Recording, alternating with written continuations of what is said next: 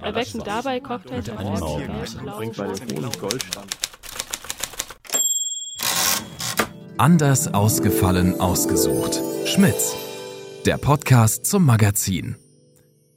Und heute geht es wieder weiter mit dem Podcast und hier ist der Yannick Hi.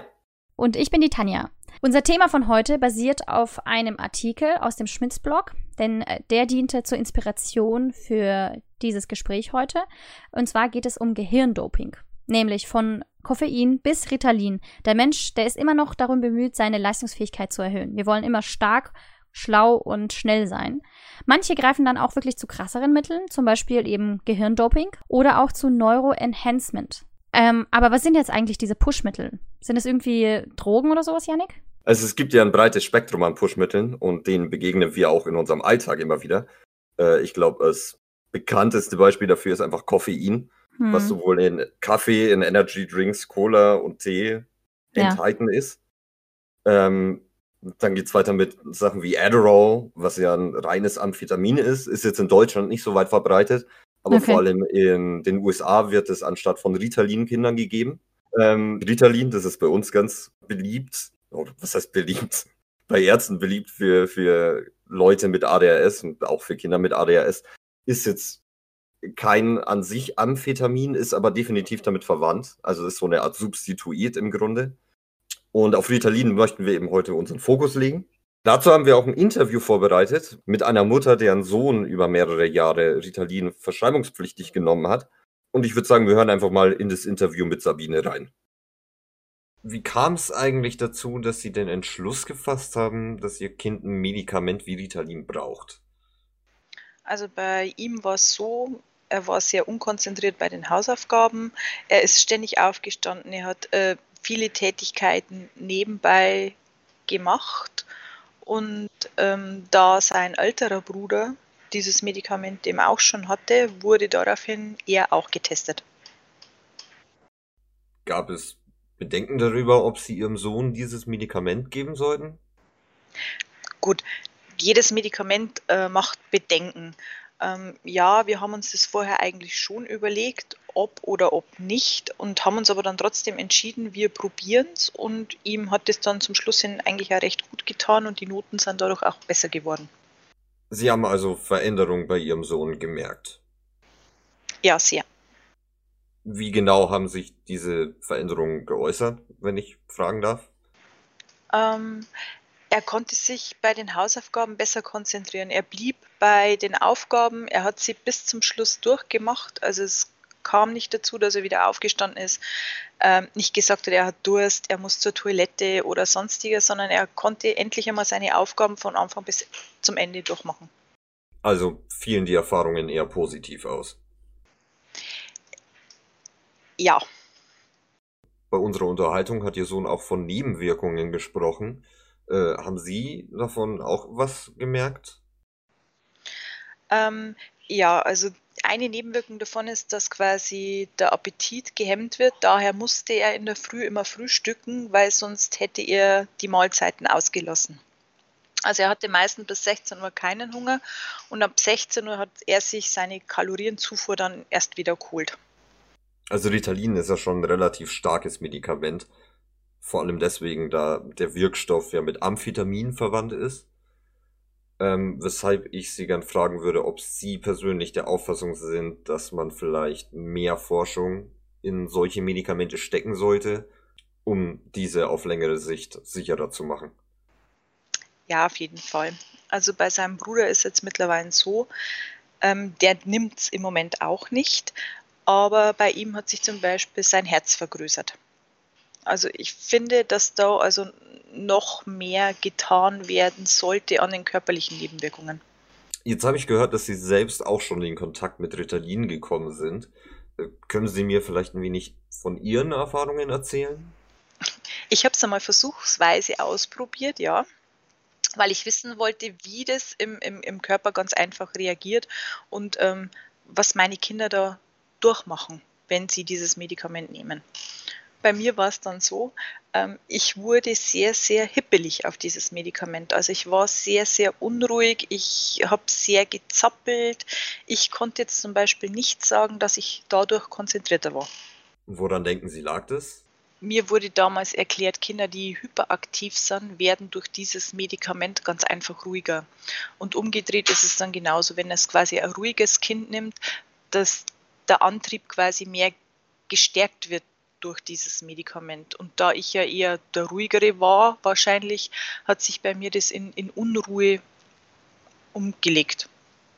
Haben Sie irgendwelche anderen Nebenwirkungen gespürt? Ähm, weniger. Also gut, ich hatte auch keinen Appetit, das stimmt.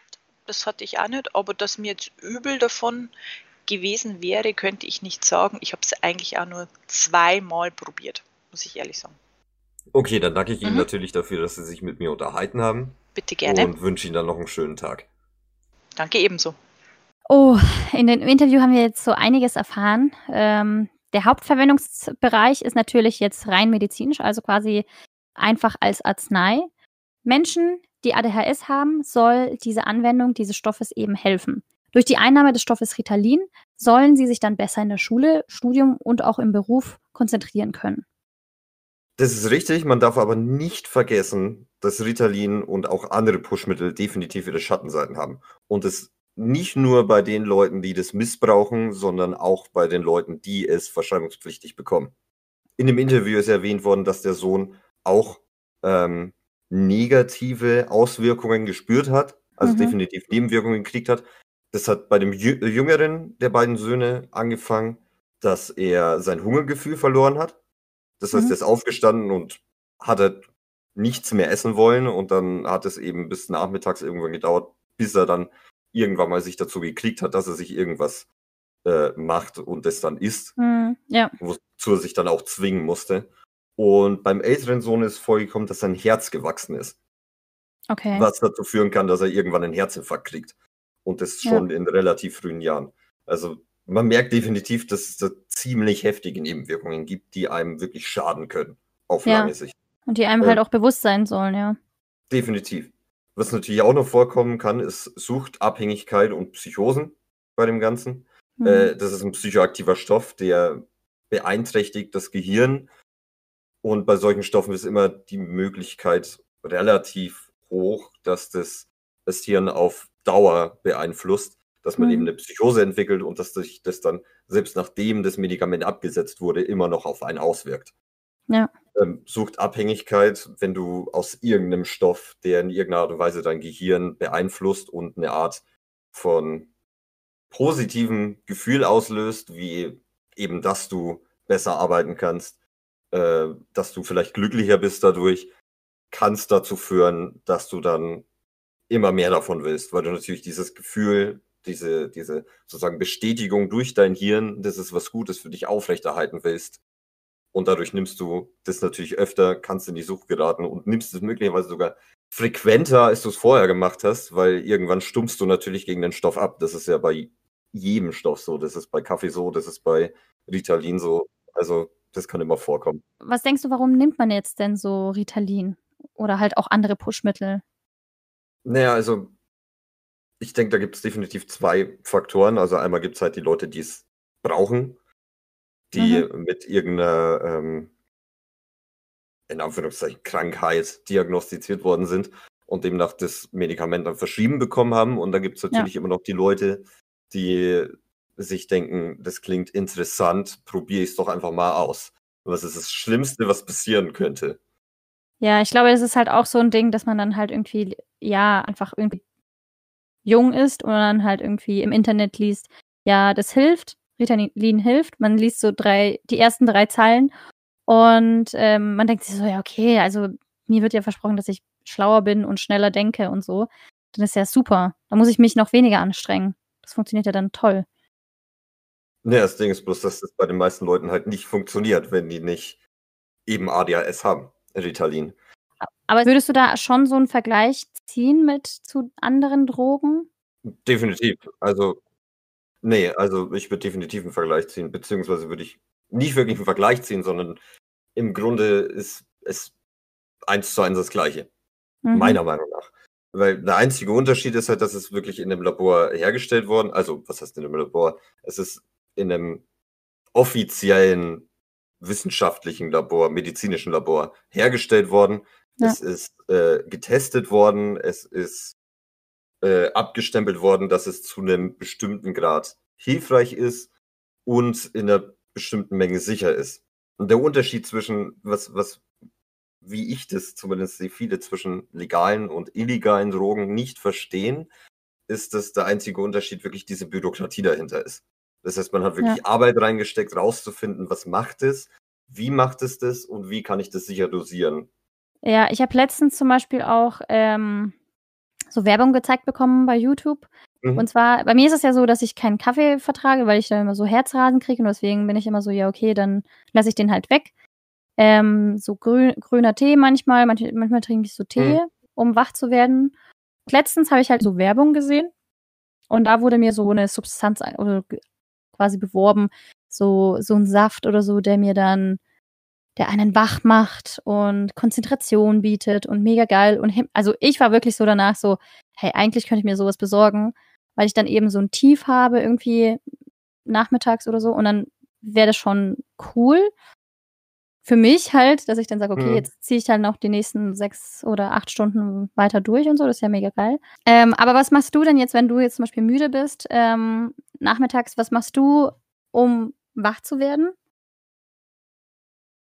Hm, naja, es kommt immer drauf an, wenn ich jetzt irgendwie ähm, vor allem jetzt während den, den Online-Semestern ähm, meine Zeit hauptsächlich damit verbracht habe, vor dem Bildschirm zu sitzen, äh, reicht mir meistens schon, wenn ich mich eine Stunde mit irgendwas anderem beschäftige, was nichts mit meinem PC zu tun hat. Mhm. Also wenn ich ähm, entweder ein bisschen Sport mache, also ich gehe halt gut äh, gerne mal ins Fitnessstudio, wenn ich ja einen Kaffee trinke. Wenn es offen ist, ne? Das ja, genau. Das ist momentan auch das Problem. Aber das kann man ja, zumindest so ein paar Sachen kann man ja auch daheim machen. Ja. Oder äh, ich spiele ein bisschen auf meinem Keyboard rum. Lenk mich halt einfach ab, mach irgendwas, das mich, das, das mein Gehirn im Grunde und meinen Körper wieder auf eine andere Art und Weise beansprucht, mhm. als dass ich jetzt auf irgendein Dokument für eine halbe Stunde oder Stunde gucke. Mhm. Und dann natürlich total einseitig oder beziehungsweise das ja total einseitig ist und meine Konzentration und meine Energie dann total flöten geht. Also ja. ich denke, sich einfach mal für eine halbe Stunde, Stunde dann zwischendrin mit was anderem beschäftigen, was einen wieder auf einer anderen Ebene beansprucht, kann ja. schon ein ganzes Stück helfen. Glaube ich auch, ja. Ich glaube auch, ich mache zum Beispiel, ich lüfte immer. Mhm. Oder ich trinke da noch ein Glas Wasser oder esse noch irgendwie was, ja. ein bisschen Obst oder was weiß ich was. Oder auch, auch Schokolade. Hilft mir auch manchmal. Ich hatte auch in der Schokolade Arbeit, als ich. Auch glücklich. Eben, und ich habe ähm, tatsächlich hatte, äh, das war so immer mein Geheimtipp. Ähm, und zwar habe ich in der Arbeit im Gefrierfach hatte ich immer eine Packung Schokoladeneis. Und immer wenn ich so einen Downer hatte tagsüber, habe ich mir einfach immer, bin ich in die Küche gegangen, habe eine Kugel Eis rein in so eine Schüssel und dann habe ich das einfach gegessen, habe dann halt einfach mit einer Kollegin gequatscht und bin dann halt da einfach irgendwie bin da umgeswitcht und so und danach war alles wieder gut und dann habe ich einfach wieder gut arbeiten können. Also sowas hilft auch. Abschließend möchte ich gerne noch sagen, dass es mir persönlich wichtig wäre, wenn eben Pharmakonzerne mehr Ressourcen in Forschung von Stoffen wie Ritalin investieren würden, damit solche Sachen dann eben in Zukunft sicherer werden. Generell wäre es gut, wenn man diese Stoffe nur einnimmt, wenn man sie auch wirklich braucht und verschrieben kriegt von einem Arzt. Wer dennoch zum Gehirndoping greifen möchte, sollte sich wirklich bewusst sein, was es für Risiken gibt und trotzdem äh, im Kopf behalten, dass es auch andere Optionen gibt. Es gibt jetzt kein Zaubermittel oder sowas, aber Lüften, wie wir schon gesagt haben, oder Schlafen. Schlafen ist auch super wichtig, um äh, gut konzen äh, gute Konzentration zu haben. Und auch Trinken könnte es auch schon tun. Beim Thema Trinken würde ich dann aber vor allem zu sagen wie Wasser oder Tee raten. Ja, das habe ich auch, war auch so gemeint, ja. Wenn ihr euch auch dafür interessiert, wie man ohne Leistungsverstärker besser lernen kann, dann könnt ihr bei unserer Podcast Folge 9 Ready, Set, Go, so erreicht man seine Ziele einschalten. Dort sprechen Ronja und Peter unter anderem über hilfreiche Lernmethoden. Ja, die Folge ist auf jeden Fall richtig cool. Und äh, wenn ihr irgendwelche Kommentare habt oder irgendwie uns noch was mitteilen möchtet, könnt ihr gerne bei Instagram vorbeigucken und unter Schmitz Magazin uns was schreiben. Da wird auch tatsächlich auch jeden Tag irgendwas verlost. Also es lohnt sich, da vorbeizuschauen. Und ja, ansonsten würde ich sagen, bis dann.